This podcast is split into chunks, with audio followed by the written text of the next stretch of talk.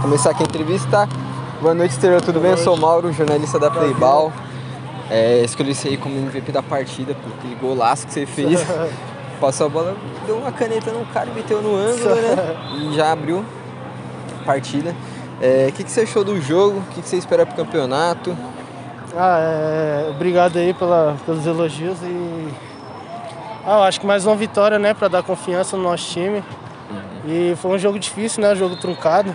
Os caras gostam de dar uma chegadinha, né, mas Foi, foi a gente bom. controlou o jogo, conseguiu fazer os gols e sair vitorioso. Isso aí, parabéns, viu? Obrigado.